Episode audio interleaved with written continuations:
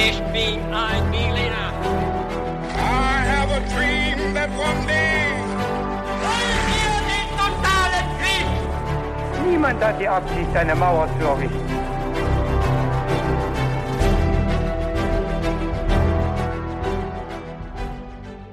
Hi und herzlich willkommen zurück zu einer weiteren Folge His2Go. Ich bin David Und ich bin Viktor. Und hier ganz kurz der Ablauf auch dieser Folge His2Go. Victor hat uns allen eine Geschichte mitgebracht, von der ich keine Ahnung habe. Also ich weiß wirklich überhaupt nicht, worum es gehen wird. Äh, Ich lasse mich überraschen. Wir lassen uns alle ein bisschen überraschen von der Erzählung, die Victor jetzt gleich äh, starten wird. Und wir haben auch ein paar knifflige Fragen zum Mitraten für uns alle, um dort einzusteigen und natürlich um auch meine Vorkenntnisse so ein bisschen abzuklopfen. Bevor wir allerdings dazu kommen, Victor, haben wir noch eine klassische Frage, nämlich was ist dein Getränk heute während der Podcast-Folge? Ja, gute Frage, David. Ich habe mir heute einen italienischen Weißwein, einen Vermentino, mitgebracht. Ähm, ja, wir werden noch vielleicht noch sehen, was es damit auf sich hat. Okay, da bin Und ich du? mal gespannt. Es ist sehr edel. Ich habe äh, nur eine Limonade vorzuweisen, nämlich mit dem Geschmack Himbeerpflaume. Also für mich was Leichtes bei warmem Wetter. Und dann würde ich sagen, verlieren wir keine weiteren Worte, sondern fangen wir mal schnell mit der Folge an. So ist es. Und wir fangen jetzt erstmal mit den Fragen an. Ich habe dir drei mitgebracht und die erste lautet, wann wurde die päpstliche Schweizer Garde gegründet? Mhm. War das A 1206, B 1506 oder C 1806?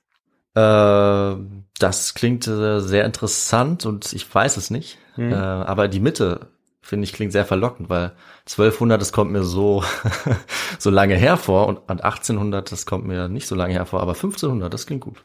Okay, ja, also Antwort B 1505. Ja. Die zweite Frage, was war die Heilige Liga von Cognac? War das A ein militärisches Bündnis zwischen Frankreich, dem Papst, Florenz und Venedig? B eine Eliteeinheit, die aus Schweizern, Franzosen und Spaniern bestand? Oder C ein wirtschaftliches Bündnis, um den in Cognac hergestellten Weinbrand zu schützen? Du hast ja jetzt den Wein erwähnt. ähm, da wäre es vielleicht naheliegend, das zu tippen. Ähm, Heilige Liga sagt mir auch was, aber nicht mit dem Zusatz von Cognac. Das ist so ein bisschen das Problem. Das sagt mir gar nichts. Äh, ich nehme aber mal die erste Antwort. Ah, Ja? Ja. Okay, also das militärische Bündnis. Ja. Mhm. Und dann kommen wir zur letzten Frage, die dritte. Wohin eskortierten die Gardisten den Papst, als Rom 1527 angegriffen wurde? Mhm. War das A in die Peterskirche, B auf die Aurelianische Mauer oder C in die Engelsburg? Da würde ich, also habe ich schon öfter mal gehört, dass die Engelsburg eigentlich für solche Zwecke vielleicht da war. Äh, ist eben auch, naja, immerhin eine Burg, ja, also Mhm, hat mhm. gewisse Verteidigungsanlagen. Äh, irgendwie würde das passen. Ich, ich setze auf die Engelsburg. Ja, finde, du hast es schön begründet. Ich werde es jetzt noch nicht aufdecken, Mist. Okay. äh, ob du bei den Fragen richtig lagst, aber wir werden das natürlich in der Geschichte herausfinden. Ja, und mit dieser beginne ich jetzt. Am Vormittag des 6. Mai 1527 steht ein völlig verwildertes und führerloses Heer vor den Toren von Rom. Hungrig und zähneknirschend blicken sie auf die zu dieser Zeit wohl reichste Stadt Europas. Seit Monaten, ja Jahren haben die Männer keinen vernünftigen Sold mehr erhalten. Baumrinde steht auf ihrem täglichen Speiseplan. Doch an diesem Montag soll sich das ändern. Schwören sich 22.000 deutsche, spanische und teilweise italienische Soldaten. Mit Spießen, Armbrüsten und Schwertern bewaffnet bereitet sich die Menge darauf vor, Rom, die ewige Stadt des verhassten Papstes, zu erstürmen. Aber wir brauchen natürlich auch die Vorgeschichte dazu, um das besser einbetten zu können. Und David, welcher Teil der Folge ist das bei uns immer? Das hört sich so an, als würden wir uns jetzt direkt dem historischen Kontext widmen, ganz am Anfang. So ist das, ja. Und da beginnt unsere Geschichte im Jahr 1503, als der Savoneser Giuliano della Rovere als Julius II. zum Papst gewählt wird. Julius war seinerzeit vor allem für sein ungestümes Verhalten bekannt, deshalb gab man ihm auch am päpstlichen Hof den Spitznamen Il Terribile. Von Anfang an interessierte er sich vor allem für die weltlichen Aufgaben, die in so einer Laufbahn zuerst als Bischof, dann als Kardinal und Papst zu dieser Zeit ja anfielen. Und das kam auch nicht von ungefähr jetzt bei ihm, denn bereits als junger Bischof und Kardinal hatte sich der 59-Jährige als Heerführer bewiesen, als die päpstliche Autorität im Kirchenstaat gefestigt werden musste. Der Kirchenstaat um 1500 verlief übrigens in etwa von Rom und der Westküste bis nach Ferrara über die Ostküste, ungefähr. Der Kleinststaat Vatikan ist quasi ein Ausläufer davon. Für den Papst waren vor allem die Beziehungen mit den reichen oberitalienischen Stadtstaaten wie Mailand, Genua oder Venedig sehr wichtig. Doch diese Gebiete waren zu dieser Zeit hart umkämpft. Franzosen, Deutsche aus dem Heiligen Römischen Reich, Aragonier aus Spanien und natürlich auch die italienischen Staaten kämpften in unterschiedlichen Bündniskonstellationen um die Vorherrschaft jetzt in diesem Gebiet, in diesem Bereich. 1503 waren große Teile Oberitaliens jetzt erstmal im Besitz Frankreichs. Für den Papst waren das schlechte Neuigkeiten, denn durch die Fremdherrschaft ringsherum verlor der Papst auch zunehmend seine weltliche Einflussnahme, die er einfach stärker ausüben konnte, wenn die Stadtstaaten in Besitz italienischer Fürsten waren, Herzöge oder eben der, der Städte. Und wer weiß, wie weit eben diese Großmächte noch gehen würden, ob sie nicht vielleicht ja sogar noch bis nach Rom ziehen würden. Im Angesicht dieser Gefahr ist es nicht überraschend, dass Julius weniger als geistliches Oberhaupt der katholischen Kirche, sondern vielmehr als italienischer Territorialfürst eigentlich agierte. Und was ihm als solches von Anfang an ein Dorn im Auge war, war seine eher schlecht als recht ausgebildete Palastwache. Es brauchte einfach was Neues. Und in diesem Moment erinnerte er sich an eine Begegnung, die er neun Jahre zuvor gemacht hatte. 1494 hatte er den König Frankreichs Karl den Achten auf dem Zug nach Neapel begleitet. Ähm, dazu sollte man vielleicht noch sagen, dass Julius zu diesem Zeitpunkt noch kein Papst war. Er wurde es erst 1503 und die Auseinandersetzung mit Frankreich noch nicht so weit fortgeschritten war.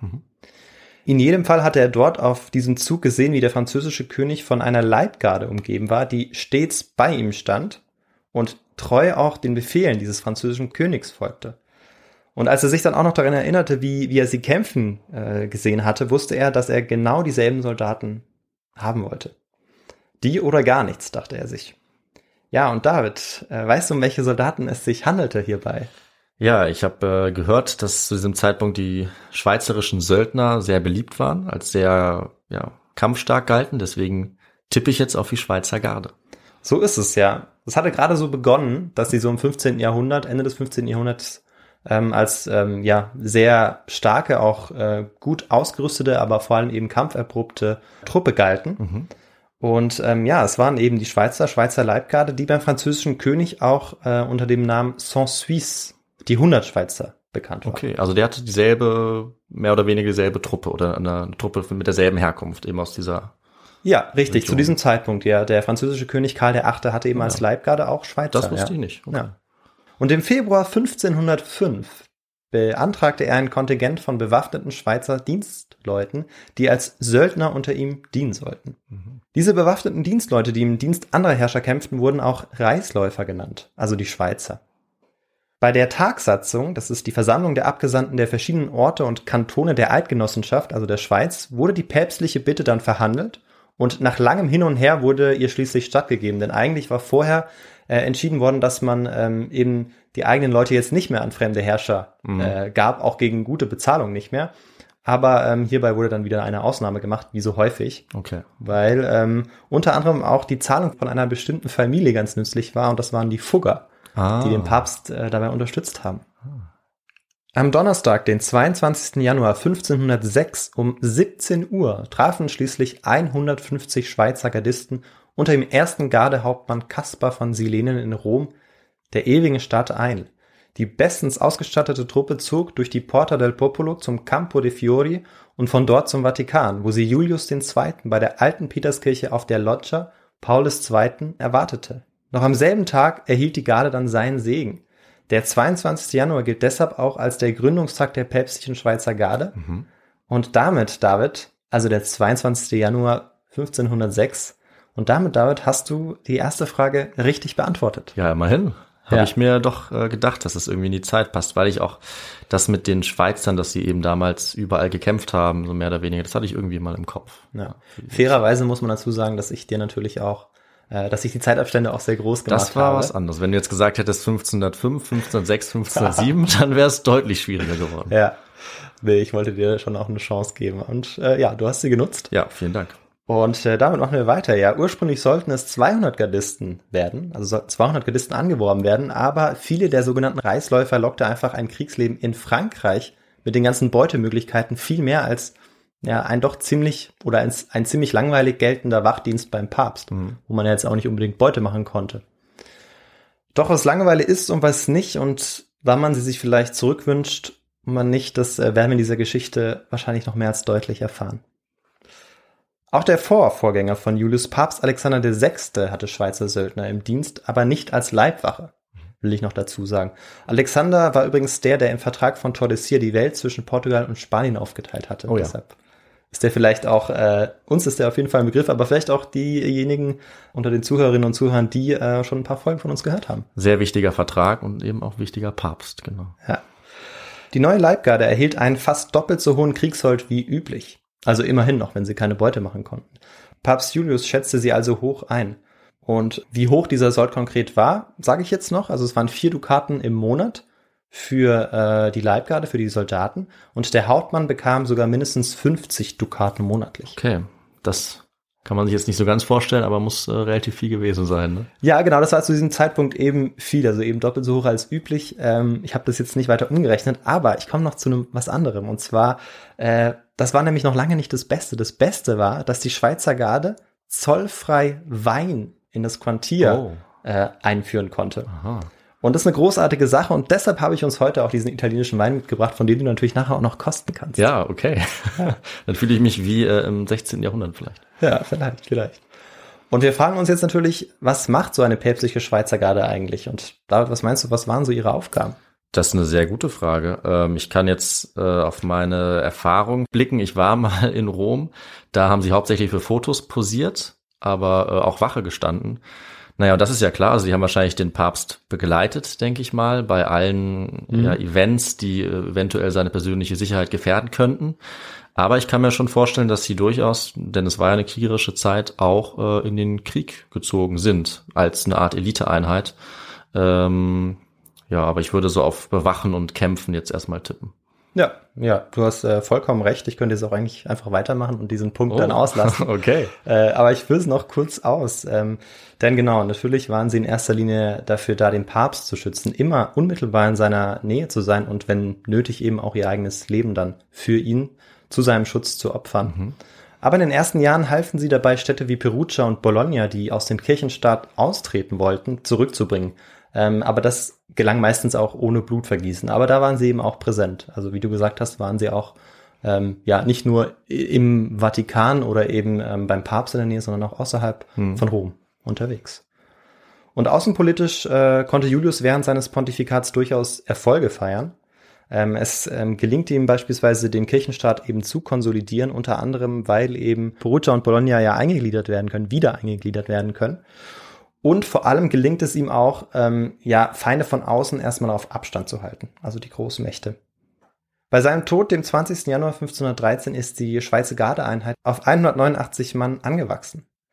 Nachdem die aragonischen Borgias im 15. Jahrhundert zwei Päpste gestellt hatten, wollte jetzt eine andere mächtige Familie mal das höchste katholische Amt innehaben. Und das war natürlich die Medici. Ja, hätte ich getippt. Ah, Klar. ja, hätte das ich sind so die großen Namen, ja. Ja, ja und äh, übrigens war unser äh, Freund, nee, nicht Freund, aber war der Papst Alexander der Sechste auch ein Borgia gewesen. Ah ja. Ja. Okay. Ähm, das war so die spanische Papstdynastie. Und jetzt kamen die Medici. Und ähm, ja, am 11. März desselben Jahres hatte das Konklave die Wahl Giovanni de Medicis zum Papst beschlossen, der sich daraufhin den Namen Leo gab. Leo den Zehnten. In einer seiner ersten Amtshandlungen beschließt er, die Schweizer Garde als Leibwache erstmal zu bestätigen. Mhm. Ähm, weil das war ja noch keine Selbstverständlichkeit, weil die war ja äh, völlig neu, diese Garde. Und ähm, aber äh, er selbst wusste natürlich, wie gefährlich auch zu dieser Zeit die Zustände im Vatikan waren. Ähm, überall gab es eigentlich Feinde und er selbst hatte sich vor gegen mehrere Verschwörungen auch behaupten müssen. Er war es auch, der die päpstliche Schweizer Garde in die Farben des Medici-Wappens blau, rot und gelb einkleidete. Und bis heute tragen die Gardisten ja diese Uniform bei festlichen Anlässen. Ja, ja. Wobei man dazu sagen muss, dass sie normalerweise die Farbe blau tragen, also wenn sie nicht jetzt öffentlich ähm, sich zeigen, also die meiste Zeit. Aber eben bei feierlichen Anlässen, da tragen sie eben noch diese typischen Farben, die aus dieser Zeit stammen. Und auch während Leos Pontifikat äh, kommt es im Norden Italiens zu zahlreichen Kriegen, denn Frankreich hat in der Zwischenzeit das noch wenige Jahre zuvor besetzte Mailand wieder an die durch die Eidgenossen unterstützten mailändischen Lombarden verloren. In der berühmten Schlacht von Marignano 1515 besiegen die Franzosen die Schweizer und beenden damit auch ihre Großmachtbestrebungen, die die Schweizer im 14. und vor allem im 15. Jahrhundert wirklich erfolgreich auch verfolgten. Ist vielleicht auch eine ganz spannende Episode, der wir uns mal widmen können, weil man die Schweiz ja nicht unbedingt damit in Verbindung Mhm. bringt. Stimmt, ja. Ja. Politisch wusste der Papst jetzt nicht so recht, ob er mit den Franzosen Krieg führen sollte oder Frieden halten sollte. Er und sein Vorgänger hatten bisher versucht, nicht nur den eigenen Kirchenstaat, sondern vor allem auch den mailändischen Staat im Norden Italiens bei der Verteidigung gegen äußere Feinde zu unterstützen. Eben weil sie äh, darauf angewiesen waren, dass es wirklich auch in italienischem Besitz blieb, weil die Staaten dadurch abhängiger auch vom Papst waren. Aber als dann 1520 in Aachen ein Kaiser gewählt wird, ist der Papst eigentlich fast gezwungen, eine Entscheidung zu treffen. Und David, weißt du, ähm, welche Kaiserwahl ich damit meinen könnte? Ich ähm, bin mir nicht ganz sicher. Ist es ein Karl? Es ist ein Karl. Der fünfte? Ja, der Okay. fünfte. Richtig. Also da Ja. war ich mir jetzt echt unsicher. Nee, äh, ist Volltreffer. Also der Name und sogar die Zahl hat gestimmt. Und äh, der hat es geschafft, durch geschickte Heiratspolitik seiner Großeltern nicht nur Spanien bzw. Aragonien und Kastilien, Madrid war eigentlich sein Hauptsitz, sondern auch Österreich, Burgund, die Niederlande, aber auch Sizilien, Sardinien und Neapel in sich zu vereinigen. Also ein riesiges Gebiet. Aber der Papst trifft trotzdem immer noch keine Entscheidung. Er laviert hin und her, schlägt sich mal auf die eine, mal auf die andere Seite und ist sich noch unsicher, für welche Seite er sich entscheiden soll. Außerdem war Leo vor allem damit beschäftigt, den Bau des Petersdoms voranzutreiben und den dafür notwendigen Ablasshandel aufblühen zu lassen. Als Leo X. dann am 1. Dezember wahrscheinlich an einer Wintergrippe und nicht durch Giftmord, wie es manchmal vermutet wird, stirbt, hinterlässt er trotz dieses Ablasshandels einen Berg von Schulden. Angeblich konnten nicht einmal Kerzen für seine Bestattung äh, aufgebracht werden. okay. Und äh, ja, in Oberitalien herrscht zu diesem Zeitpunkt ein offener Krieg zwischen den beiden Großmächten, eben Frankreich unter Franz I. und dem erwählten Kaiser des Heiligen Römischen Reichs Karl V. Zwischen diesen beiden Parteien geht es jetzt auch wirklich um die Vorherrschaft in diesem Gebiet, ja. Und wir fragen uns auch jetzt so ein bisschen, warum eigentlich dieses Gebiet in Oberitalien eigentlich so beliebt war. Äh, und das können wir eigentlich relativ knapp beantworten. Die Städte waren einfach sehr reich. Okay. Also damals wie heute ist der Norden Italiens ähm, ein ähm, ja wirtschaftlich sehr reiche Region gewesen, ähm, einfach auch durch die Lage. Und ähm, ja, man konnte eben hohe Tribute einnehmen, wenn man diese Gebiete kontrollierte. Einzelne italienische Staaten wie Genua, Venedig, Ferrara verbündeten sich jetzt auch mal mit der einen und mal mit der anderen Großmacht, um irgendwie den eigenen Machtbereich und das Territorium auch irgendwie auszudehnen. Der neue Papst, der 1523 vom Konklave gewählt wurde, Clemens VII., führte die Politik von Leo weiter und blieb zunächst außenpolitisch neutral. Doch im Februar 1525 spitzt sich die Auseinandersetzung in Oberitalien zu, als Karl V. Franz I. in Pavia besiegt und den französischen König daraufhin sogar gefangen nimmt. Nach einer einjährigen Gefangennahme unterzeichnet Franz I. in Madrid einen Friedensvertrag und dieses Dokument besagt, dass er das Herzogtum Mailand nicht mehr für sich beansprucht. Um sicherzugehen, dass der französische König auch wirklich sein Wort hält, verlangt der spanische König und Kaiser dessen Söhne, um sie dann als Geiseln zu nehmen. Franz stimmt tatsächlich zu und an seine ritterliche Ehre Gloire appellierend lässt Karl Franz dann auch frei. Doch das sollte sich als Fehler herausstellen. Oh. Nur wenig später erklärt der französische König den Vertrag für ungültig, weil er, wie er öffentlich behauptet, nur unter größter Angst um sein Leben diesen Vertrag unterzeichnet hat. Für die Söhne ist es natürlich eine schlechte Neuigkeit. Ja. Äh, die leben jetzt noch jahrelang äh, isoliert in Festungen, ähm, werden diese Zeit dann schon überleben, also werden jetzt nicht sofort umgebracht, aber ähm, für die ist es natürlich dann trotzdem ein schrecklicher Moment. Und für Karl war dieser Affront ärgerlich, aber da er über weitaus mehr Mittel oder zumindest Gebiete und auch Soldaten verfügte, um das Gebiet zurückzuerobern, war es erstmal nicht so schlimm. Das ändert sich aber dann, als sich Papst Clemens VII. in die Angelegenheit einmischt und seine Neutralität jetzt auch endlich aufgibt. Und die Frage ist, wie macht er das jetzt natürlich? Er erteilt dem französischen König öffentlich die Absolution, womit der Friede von Madrid als nichtig anerkannt wird. Zu mächtig war der spanische Kaiser geworden, zu groß die Gefahr, dass bald noch größere Teile Italiens oder gar der Kirchenstaat selbst in seine Hände fallen könnte. Auch andere teilten jetzt diese Meinung und so formierte sich 1526 die Heilige Liga von Cognac. Initiiert durch den Papst und angeführt von Frankreich gehörten ihr auch Mailand, Florenz und Venedig zu. Tatsächlich. Und damit, David, hast du auch die zweite Frage richtig beantwortet. Völlig geraten. Ja. Aber ich freue mich. Ja, und du hast ja gesagt, Heilige Liga sagt ja auch was. Mhm. Und Heilige Ligen wurden eigentlich fast alle Bündnisse genannt, äh, auch militärische Bündnisse, die irgendwie mit dem Papst geschlossen wurden. Mhm. Deshalb gibt's auch mehrere Heilige Ja. Bündnisse. Katholische Liga, die Heilige. ja, also genau, ja. Aber dieses eine heißt eben Heilige Liga von Ja. Cognac. Ja. Wird später noch wichtig, beispielsweise auch in der Geschichte Polens. Aber ähm, Ja. darüber haben wir bisher noch keine Folge. Vielleicht kommt da noch was. Auf dem- jeden Fall, verlass dich drauf. Okay. Als die oberitalienischen Herzogtümer und Städte jetzt davon erfahren, dass der Vertrag nicht mehr gültig ist, stellen einige die Tributzahlung an den erwählten Kaiser des Heiligen Römischen Reiches ein. Außerdem stellen die Armeen der neu gegründeten Liga von Cognac jetzt auch eine stete Gefahr in Oberitalien dar. Da Karl dringend auf die Einnahmen angewiesen ist, um sein riesiges Reich und vor allem seine vielen Armeen und Söldnerheere bezahlen zu können, gilt es einerseits, die Städte, die man kontrolliert, zu schützen und andererseits natürlich auch Städte, die die Treue mit der Heiligen Liga von Cognac halten, zurückzuerobern oder zu erobern. Doch das Geld fehlt an allen Ecken und Enden, obwohl man ja eigentlich aus Südamerika inzwischen eine Silberlieferung nach der anderen bekommt. Aber trotzdem, ähm, ja, ist der, ist Karl V. eigentlich durchgängig pleite. Ja. Das Heer, das in Pavia den wichtigen Sieg gegen Frankreich errungen hat, steht auch noch ein Jahr später in der Lombardei und wartet im Prinzip seit dieser Schlacht auf den ausstehenden Sold. Um die Einnahmen aus den oberitalienischen Gebieten jetzt zu garantieren, ist Verstärkung notwendig. Der erwählte Kaiser befiehlt deshalb seinem berühmten und gefürchteten Kämpfer, den im Allgäu wohnenden Vater der Landsknechte Georg von Frunsberg, dass er eine Armee mit deutschen Landsknechten aufstellen soll. In Bozen findet am 2. November 1526 die Musterung statt, zu der 12.000 bis 14.000 Landsknechte kommen. Doch wenn Frunsberg seine Fußsoldaten so ansieht, ohne einheitliche Uniform, bewaffnet mit langen Hellebarden, Spießen, Armbrüsten und Schwertern, weiß er eigentlich schon von Anfang an nicht so genau, ob er diese zusammengewürfelte Truppe so gut zusammenhalten kann. Im Winter steigt die Armee dann über die Alpen in die Po-Ebene und dabei wurden die Landsknechte von einem doppelten Verlangen angetrieben, sich im Süden der Heiligen Liga von Cognac zu stellen.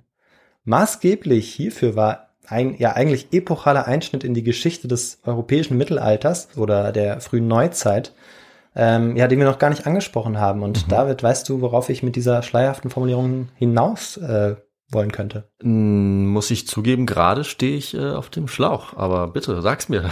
Ja, dann äh, offenbare ich es dir. Und zwar ist es die reformatorische Bewegung Ah, ja, von äh, Luther oder auch eben den Schweizern Zwingli und Calvin. natürlich. angeführt von diesen. Da sind natürlich ein paar mehr Menschen noch, die dahinter stehen. Und für alle, äh, die der Bewegung eben die Treue hielten, war jetzt der reiche Medici-Papst Clemens VII. der Antichrist schlechthin. Und viele der Soldaten, die dem Heer Frunsbergs angehörten, waren Protestanten. Hinzu kam, dass die religiös, aber vor allem wirtschaftlich motivierten Bauernkriege im deutschsprachigen Raum, die von 1524 bis 1526 angedauert hatten, etliche Menschen in die Armut gestürzt hatten. Sie brauchten jetzt also dringend den großzügigen Sold, der ihnen von Frunsberg im Namen des Kaisers eben versprochen wurde. In Oberitalien vereinigte sich jetzt die Armee mit den spanischen Truppen, die noch in Oberitalien waren und in der Schlacht von Pavia 1525 ja erfolgreich gekämpft und den Franzosenkönig besiegt hatten. Für die Neuankömmlinge hatten diese allerdings schlechte Neuigkeiten, denn wie ich schon gesagt hatte, seit der Schlacht von Pavia war ihr Sold nicht mehr regelmäßig ausbezahlt worden. Der Krieg gegen die Osmanen im Osten und vor allem gegen Frankreich hatte die kaiserlichen Finanzen zunehmend überfordert und eben selbst der Silberfluss aus Südamerika konnte diese Kosten nicht mehr decken. Frunsberg, der die auf 22.000 Mann angestiegene Armee anführte, hatte immer mehr Schwierigkeiten, die verärgerten und hungernden Männer zu beschwichtigen. Die Kriegskasse war leer und die Männer fingen jetzt auch an, Baumrinde zu essen. Das ist sehr schlecht. Ja. Doch äh, nicht Karl, sondern der katholische Papst Clemens wurde für diese Misere verantwortlich gemacht. Als Medici herrschte er über die Reichtümer Roms. Mit dem Ablasshandel wurde er reich, während andere hungernd starben. Und dann war er auch noch ein verhasster Katholik, ja sogar ihr Oberhaupt. 300.000 Dukaten forderte Karl V. jetzt vom Papst für einen Waffenstillstand. Eine stolze Summe, aber angesichts der Gefahr, die drohte, eine Summe, die man bereit sein sollte zu zahlen, um sich und die Bevölkerung Roms auch zu schützen. Doch der Papst weigert sich. Diese Konditionen schienen ihn einfach unannehmbar und ähm, ja, andere würden sagen, dass er da zu geizig war. Außerdem hatten einzelne Armeebestände der Liga von Cognac auch gelegentlich kleinere Erfolge zu vermelden, äh, sodass der Papst auch immer wieder voller naiver Hoffnung war, dass man das vielleicht doch noch aufhalten könnte. Und er hatte noch einen Trumpf in der Hand. Karl V. hatte sich 1520 zum Kaiser wählen lassen, war dabei aber nicht vom Papst gesalbt oder gesegnet worden. Von Gottes Gnaden konnte er damit nicht regieren. Da Karl V. tatsächlich keine Absicht hatte, sich diese Möglichkeit zu verbauen, indem er irgendetwas gegen den Papst unternimmt, war das Oberhaupt der katholischen Kirche erstmal in Sicherheit. So dachte es zumindest. Inzwischen geht die Truppe um Frunsberg immer mehr auf dem Zahnfleisch. Alle sind sie wütend, niemand hält mehr still, sie wollen einfach ihr Geld. Dörfer und Kleinstädte, die sich in der Nähe befinden, werden jetzt geplündert. Man nimmt sich, was man finden kann. Und die marodierende Armee nagt trotzdem weiter am Hungertuch. In so einem Moment schlägt die Stunde eines großen Heerführers. Nicht wahr, David? Absolut. Was macht er jetzt? Ja, unser Frunsberg am 16. März 1527. Ähm, da kampiert die Truppe gerade vor Bologna, stellt sich der Chef vor die wütenden Krieger. Er hatte jetzt lange Zeit über die Worte, die er jetzt an sie richten würde, nachzudenken. Und ähm, er beginnt jetzt vor einer völlig in Rage geratenen Meute auch zu sprechen. Doch nach wenigen Worten und ganz plötzlich schwankt er und bricht zusammen. Und seine Sprache sollte er auch für immer verlieren. Ja, David, was könnte passiert sein? Was meinst du?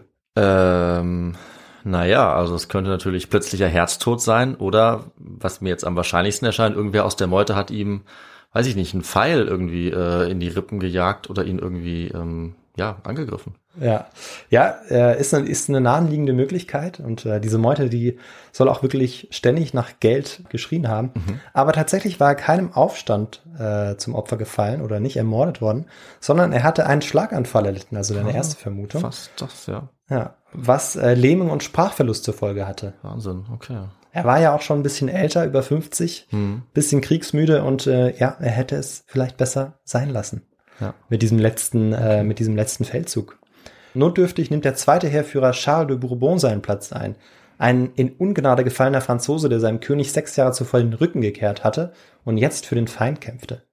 Charles de Bourbon gab zunächst den Befehl, nach Florenz zu marschieren und die Stadt zu belagern, die von Soldaten der Liga von Cognac aber beschützt wurde. Doch diese Belagerung brauchte sehr viel Zeit und äh, in dieser Zeit hungerten die Angreifer natürlich weiter, mhm. weil sie äh, jetzt auch in der Umgebung von Florenz nicht genug Nahrung fanden. Und sie sind jetzt auch einfach zu schwach, um diese Belagerung weiter aufrechtzuerhalten und brechen sie ab. Und langsam aber sicher blicken jetzt die gierigen Augen von 22.000 Männern auf die Reichtümer der ewigen Stadt. Für sie heißt es inzwischen Rom oder Tod. So schlimm sind jetzt wirklich die Zustände. Währenddessen ist auch im Vatikanpalast die Hölle los. Am 14. Februar des Jahres 1527 werden alle Zürcher Gardisten in die Heimat beordert. Warum? Weil Zürich durch Zwinglis Einfluss bereits reformiert war und der Zürcher Ratsbeschluss im Januar entschieden hatte, dass sie dem katholischen Papst keine Gardisten mehr stellen würden. Mhm. Auch der Hauptmann Reuß, der Nachfolger des verstorbenen Silenen, musste als Zürcher zurück in die Heimat. Daraufhin beruft Reuß jetzt alle Gardisten zusammen, die aus dem Zürcher Hoheitsgebiet äh, stammten. Das waren immerhin 43. Und sie überlegten sich jetzt gemeinsam, wie sie mit dieser Abordnung umgehen sollten.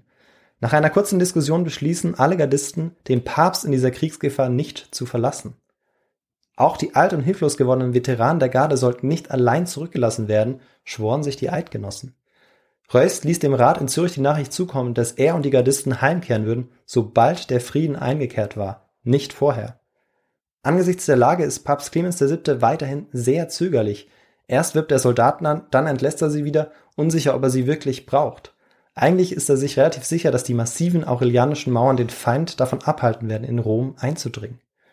Doch insgeheim weiß er eigentlich, wie auch die päpstliche Garde, dass Rom den Feinden beim Überfall nahezu schutzlos mhm. ausgeliefert ist. Also wenn man die Zahlen vergleicht, ich weiß nicht, ob es noch andere äh, Streitkräfte gab, aber ein paar hundert Schweizer Gardisten wären ja dann schon sehr, sehr wenig gegen äh, über 20.000. Ja, ja, und das ist auch eine, eine gute Überleitung, wenn wir uns die Zahlen anschauen. Es waren natürlich noch mehr Soldaten in Rom, und zwar 4.000. Hm, schon wenig. Das ist aber, genau, das ist immer noch sehr wenig. Und äh, mit den 189 Gardisten vielleicht 4.189. Hm. Äh, aber äh, immer noch sehr wenig. Und Rom war eine Stadt mit 50.000 Einwohnern zu der Zeit.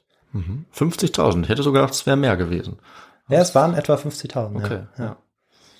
Anfang Mai entschließt ähm, er sich jetzt doch diesen Deal zu machen, um sich einen Waffenstillstand zu verkaufen. Er verkauft sogar Kardinalsposten gegen hohe Summen, also die Kardinalshüte. Und ähm, das Problem ist aber, dass es viel zu spät ist. Das ganze Geld nützt ihm eigentlich nichts mehr. Hm. Bourbon geht nicht auf den Deal ein und selbst wenn er auf ihn eingegangen wäre, das gesamte Heer gehorchte eigentlich zu diesem Zeitpunkt überhaupt keinem Anführer mehr oder niemandem mehr eigentlich. Am 4. Mai erreichen die Landsknechte die Ländereien um Rom. Auf der Kuppe des Monte Mario sehen sie auf eine völlig hilflose Stadt hinab. In seiner Verzweiflung verbietet der Papst jegliche Flucht aus der Stadt. Er hofft, dass dadurch die Stadt einfach von noch mehr Menschen verteidigt wird. Hm. Am Morgen des 6. Mai 1527 beginnt es dann. Eine völlig verwahrloste, hungrige, blutgierige und auf Rache dürstende Meute stürmt die über tausend Jahre alte Stadtmauer der Hauptstadt der Christenheit. Tausende Landsknechte versuchen mit selbstgezimmerten Leitern irgendwie den antiken Abwehrwall zu erklimmen. Doch die Bewacher halten tapfer dagegen. Zwei Angriffswellen werden mit schweren Kanonen abgewehrt, aber weil ein so dichter Nebel über der Stadt liegt, an diesem Tag, an diesem Vormittag des 6. Mai, fällt es den Verteidigern schwer, die Kanonen gezielt einzusetzen. Bald entdecken die Speer der Angreifer, dass die ganze Leo-Stadt, in der sich auch der Vatikan und das Viertel bis zur Engelsburg befindet, der schwächste Punkt der Verteidigung ist. An einer Stelle unweit der Porta Torione hatte ein Handwerker seine Werkstatt in die Befestigung hineingebaut, was erstmal eigentlich kein Problem ist. Das Problem war, er hatte dort auch ein Fenster eingebaut, das nach draußen ging. Ah. Und dieses Fenster war nur mit Brettern vernagelt. Die deutschen Landsknechte und die spanischen Söldner steigen jetzt durch diese Fenster und gelangen durch einen Keller direkt in einen prachtvollen Palastgarten eines Kardinals namens Kesi. Sie befinden sich jetzt also tatsächlich in unmittelbarer Nähe der Peterskirche und der Gemächer des Papstes des Apostolischen Palastes. Man schreibt den 6. Mai 7.30 Uhr. Die ersten Angreifer dringen jetzt also in die Leostadt neben der Baustelle des Petersdoms ein. Ich sag die Baustelle des Petersdoms, weil ähm, er ja gerade gebaut wird. Oh, okay. Ja. Der ist noch gar nicht fertig. Nee, er wurde auch von Julius, dem ersten Papst, dem wir äh, in dieser Folge begegnet sind, in Auftrag gegeben Mhm. und ähm, wird jetzt immer noch gebaut, ja. Ja, wann wird er nochmal fertig? Ja, das ist eine sehr gute Frage, David. Fertiggestellt wurde der Bau im Jahr 1626. Also hat etwas länger gedauert, Ja. kann man sagen. Okay. Durchaus, ja, über 100 Jahre. Ja, und Charles von Bourbon, der jetzt eigentlich der Heerführer dieser Meute war, Armee kann man ja eigentlich nicht mehr sagen, ähm, der war als einer der ersten bei dem Ansturm auf die Mauer durch einen Schuss aus einer Hakenbüchse getötet worden. Diese Meute war also jetzt komplett führerlos. Es gab niemand mehr, der diesen furchteinflößenden Mob, die Soldateska, aufhalten konnte.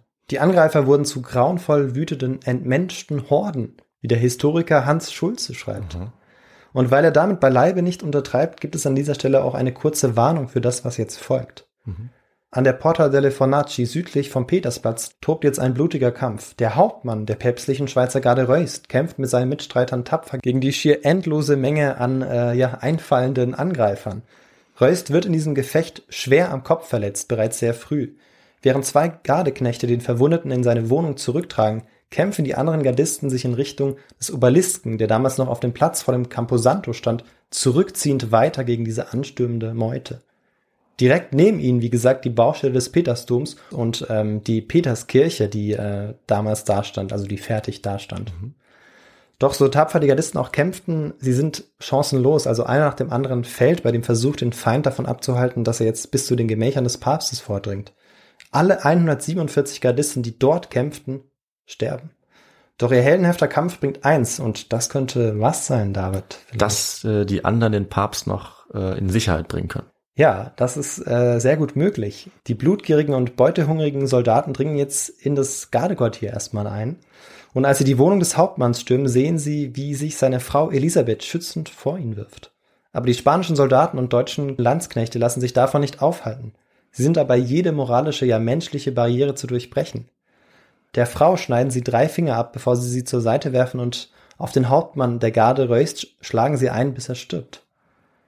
Doch den Papst bekommen sie nicht in die Hände. Die restlichen 42 Gardisten, die während des Angriffs zum persönlichen Schutz des Papstes bestimmt worden waren, retten den Papst und etliche Kardinäle durch einen Fluchtkorridor, den Passetto di Borgo, zur Engelsburg. Dort schließen sie sich ein. Ja.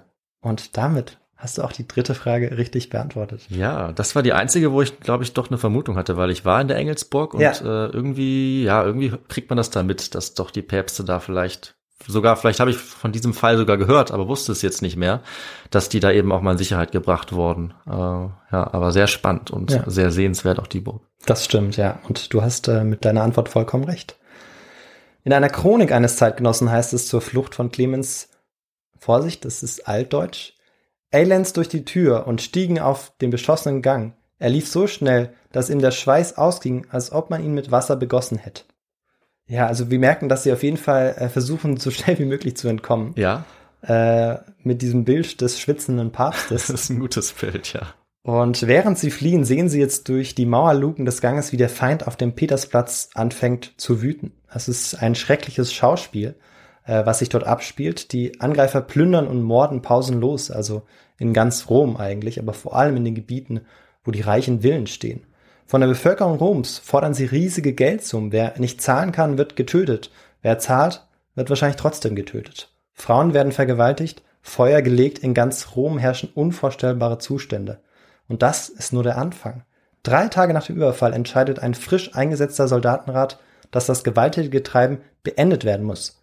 Doch keiner gehorcht diesem Rat, genauso wie keiner vorher ähm, irgendjemandem gehorcht hat, weil ja die Anführer dann auch schnell hm. gestorben waren. Hm. Es herrscht jetzt wirklich völlige Anarchie.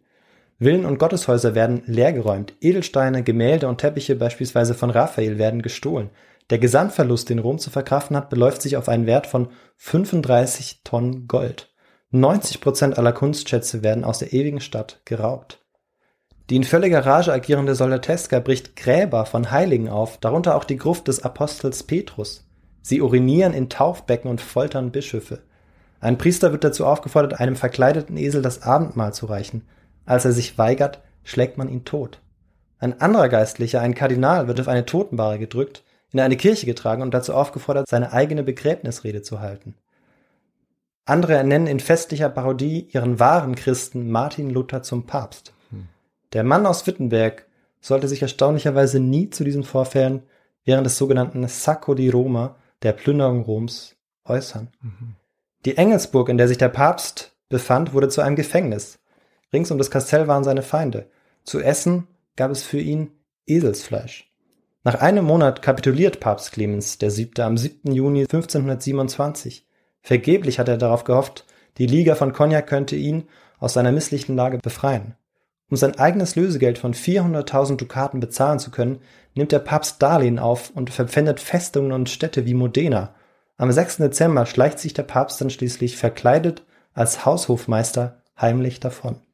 Wieso musste er sich davonschleichen, wenn er das, äh, das Lösegeld gezahlt hatte? Ähm, er, es wurde ihm trotzdem nicht erlaubt, quasi ah, aus seiner Festung okay. ja, auszubrechen. Also sie wollten ihn da festsetzen. Weil sie ihn als Garantie, genau ja, noch weiter da haben wollten, vor allem, weil sie ja vielleicht noch weiteres Lösegeld aus ihm rauspressen wollten. Okay, dann ja. wäre ich auch abgehauen. Ja. In Rom aber hält die Terrorherrschaft zu diesem Zeitpunkt weiter an. Durch die vielen Plünderungen und Morde, die Rom in einem Leichengeruch versinken ließen, waren auch Seuchen ausgebrochen.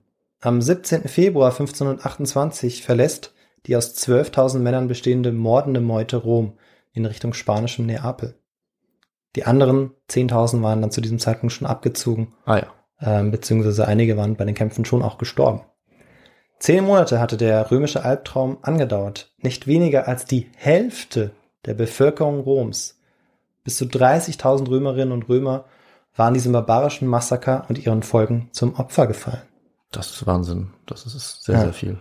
Auf die heftige Kritik der Mitglieder der Liga von Cognac antwortete Karl V. daraufhin öffentlich, indem er von sich in der dritten Person sprach, die Hauptverantwortung lag nicht bei ihm, sondern bei denjenigen, die ihn dazu gezwungen hatten, sich zu verteidigen und eine so große Armee einzusetzen, die, wie sich herausstellte, schwer im Zaum zu halten war.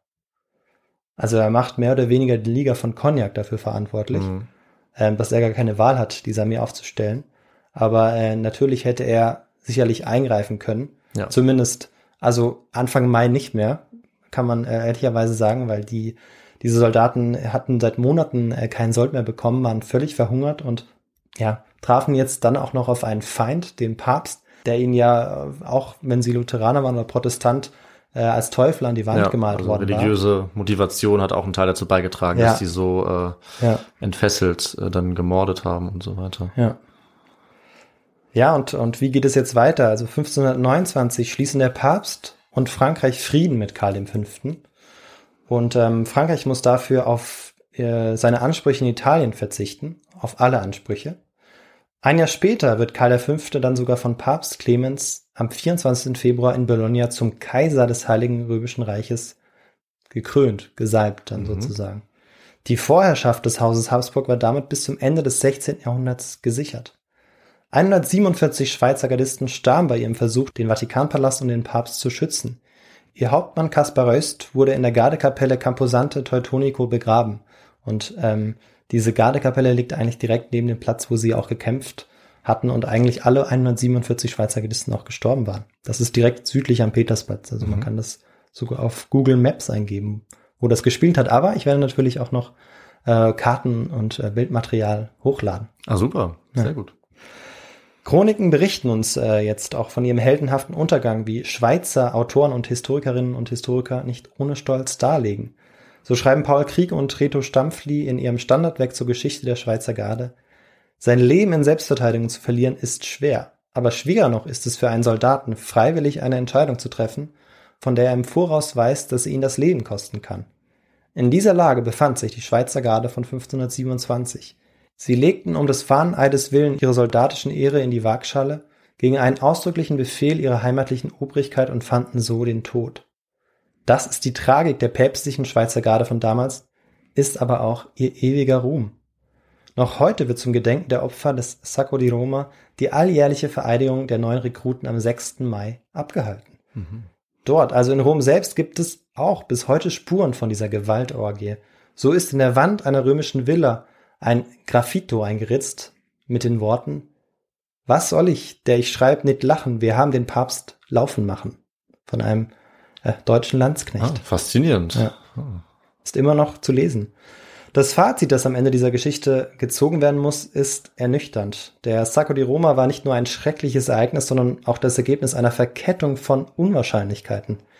Erst war mit der Brandrede Luthers die Herrschaft der katholischen Kirche immer mehr ins Wanken geraten, die trotz ihrer vielen Eskapaden lange Zeit das sittliche Gerüst der Gesellschaft regelte. Kurz zuvor waren das Volk, die Bauern, als sie nach Freiheit riefen, blutig niedergeschlagen worden und die damit einhergehende Verrohung war nicht aufzuhalten. Aber selbst dann noch hätte diese Tragödie verhindert werden können, indem der Papst entschlossener agiert hätte und auf die Forderung der sich verselbstständigen kaiserlichen Armee in Oberitalien eingegangen wäre. Es wäre wohl nie so weit gekommen. Der Tod Frunsbergs und Bourbons sowie der Nebel, der am 6. Mai über Rom lag und eine erfolgreiche Verteidigung verhinderte, waren bei dieser Verkettung von unwahrscheinlichen Ereignissen, die in einem Blutbad endeten, das i-Tüpfelchen. Und damit bin ich am Ende meiner Geschichte über den Sacco di Roma, die Plünderung Roms, dem größten Massaker der europäischen Geschichte des 16. Jahrhunderts und dem heldenhaften Kampf der päpstlichen Schweizer Garde, dem ältesten existierenden Militärkorps der Welt, um ihren Hauptmann Max Röst. Ja, Wahnsinn. Und damit sind wir am Ende einer Geschichte, von der ich noch nie gehört habe. Tatsächlich, muss ich ehrlich zugeben. Dieser, äh, ja, diese Plünderung Roms, Sacco di Roma, äh, ist mir ist mir völlig neu. Und so eine riesige Gewaltorgie hätte ich äh, nicht vermutet, dass es die dort zu dieser Zeit gab. Mit so viel, das ist ja auch spannend, mit so viel Verkettung, mit Ja. so viel ähm, Playern, könnte man ja fast sagen. Also es ist jetzt nicht globalpolitisch, aber es ist überregional, wer alles äh, seine Finger im Spiel hat.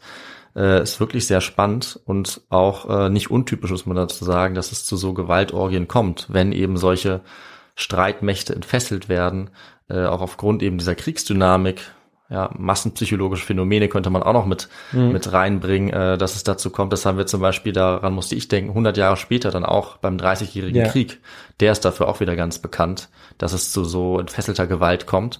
Aber dass es auch jetzt äh, im, im 16. Jahrhundert schon so ist, ist Wahnsinn. Und auch ein weiterer Vergleich, den wir noch anbringen können, ist, dass ja jetzt ein Jahr nach dem Ganzen äh, auch die Belagerung von Wien stattfindet. Wir Richtig. sind ja jetzt ganz in der ähnlichen Zeit und da auch kommt ja auch äh, Karl V. vor, kommen die Habsburger auch vor, deswegen musste ich da die ganze Zeit dran denken. Und auch das hätte zum Beispiel theoretisch genauso ausgehen können, Ja. auch mit so einem schrecklichen Gemetzel. Ähm, aber es war sehr spannend zu sehen und finde ich auch sehr aufschlussreich und sehr einleuchtend, was alles passiert, damit das dann tatsächlich das Endergebnis ist, diese schrecklichen Ereignisse. Genau, das fand ich auch sehr faszinierend ähm, an dieser Geschichte ist, Ja. wie viele unterschiedliche Ereignisse stattfinden müssen, damit es eben zu diesem Sacco di Roma, Ja. zu dieser Plünderung von Rom kommt. Und du hast Karl V. angesprochen. Ähm, er profitiert mit Sicherheit davon, auch wenn er sagt, dass er daran nicht beteiligt war. Vielleicht war er es auch nicht. Äh, aber er profitiert natürlich davon und er profitiert dann auch später eben davon, dass äh, Wien nicht erobert wird. Absolut. Und dann wird er auch Ja. noch äh, vom Papst, den er vorher ja indirekt bekämpft, auch wenn er den Auftrag nicht gibt, aber es ist ja schon das Kais die kaiserliche Armee, die sich dann Ja. eben irgendwie verselbstständigt hat. Ähm, dann profitiert er auch noch davon und wird dann eben noch zum Kaiser gesalbt. Also, ähm, dass er dann auch so mächtig und so eine wichtige Persönlichkeit wurde, ist eben auch vielen Momenten zu verdanken, in denen er irgendwie auch Glück hat. Genau, also mit der Belagerung von Wien hatte er zum Beispiel nichts zu tun, ne? da war er nicht, das kann man Nee, in der Folge nee, nachhören, aber er hat profitiert eben ja Glück auch. gehabt Und die Habsburger insgesamt äh, profitieren sehr stark und sind ja dann auch über Jahrhunderte in, über Jahrhunderte hinweg noch die dominante Macht in Europa, äh, unter anderem zum großen Teil wegen Karl V. Ja. Und da haben wir eine Episode gehört. Sehr spannend. Gut für mich, das mal äh, zu erfahren, weil ich davon wirklich noch nichts wusste. Äh, und toll auch mit den Quellen. Das ist natürlich super, dass wir sogar ja Graffiti haben oder ein Graffito, Mhm. dass wir diese Quellen in einer alten Form des Deutschen haben. Ich kenne mich damit nicht aus, Mhm. aber das ist sehr faszinierend. Äh, so vielen Dank dafür. Und äh, natürlich habe ich damit jetzt auch eine kleine Überleitung gemacht, Ja. denn ich frage dich natürlich, was sind denn äh, unsere Literaturquellen? Was ist unsere Sekundärliteratur für die Folge? Ja, zu der Folge von heute gibt es zwei ganz gute Standardwerke. Einmal äh, eben zur Schweizer Garde und einmal zu diesem, zu diesem Sacco di Roma. Und ähm, das Buch zur Schweizer Garde heißt Die Schweizer Garde von Rom und äh, ist von Krieg und Stampfli. Und das andere Buch, ähm, da geht es eben um Sacco di Roma, das heißt Blutiger Karneval der Sacco di Roma 1527 und ist von Volker Reinhardt. Die beiden Bücher kann ich sehr empfehlen. Mhm. Ja, sehr spannend äh, und sehr lesenswert und eben sehr erhellend, zumindest für mich, weil ich davon noch nichts wusste. Ja, kann Und- ich dir äh, wirklich äh, ja, ans Herz legen, da mal einen Blick reinzuwerfen. Und genau, ich glaube, jetzt kommen wir zum letzten Teil, in dem du uns dann auch nochmal sagst, wie äh, man uns unterstützen kann. Das mache ich sehr gerne und die Möglichkeiten sind wie immer vielfältig. Natürlich könnt ihr uns sehr gerne schreiben, äh, primär zum Beispiel unsere Mailadresse, das ist kontakt.histogo.de oder ihr macht das einfach über unsere Webseite, über unser Kontaktformular. Dann könnt ihr natürlich auch die äh, sozialen Medien benutzen, zum Beispiel Instagram, Twitter oder auch YouTube. Auch da könnt ihr uns erreichen. Wir antworten euch gerne, wir freuen uns über den Kontakt und ihr könnt uns dort natürlich auch folgen. Das könnt ihr auch, also folgen, uns abonnieren oder uns auch bewerten, was uns immer sehr hilft, auch bei der Sichtbarkeit. Das könnt ihr uns zum Beispiel bei Apple Podcasts, bei Spotify oder wo immer ihr auch eure Podcasts hört. Dann könnt ihr auf unserer Webseite uns auch sehr gerne unterstützen. Äh, finanziell geht das zum Beispiel durch einen Einkauf in unserem Merchandise-Shop oder auch über eine Spende. Dann habt ihr auch einen Platz auf unserer Hall of Fame verdient, wo wir euch eintragen werden und wo wir uns natürlich auch immer sehr freuen und sehr bedanken bei allen, die einfach uns dabei helfen, den Podcast weiter am Laufen zu halten, weiter auszubauen, aktuell zu halten, äh, wichtige Dinge anzuschaffen. Definitiv. Vielen Dank dafür. Vielen Dank und dann würde ich sagen, äh, ja, wir hatten jetzt eine spannende Folge und wir werden auch in zehn Tagen uns mit einer weiteren spannenden Folge in eine etwas andere Epoche begeben. Äh, wir hoffen, ihr seid alle wieder dabei. Wir sagen bis dahin, äh, bleibt gesund, macht es gut und bis in zehn Tagen. Ciao. Tschüss, macht's gut.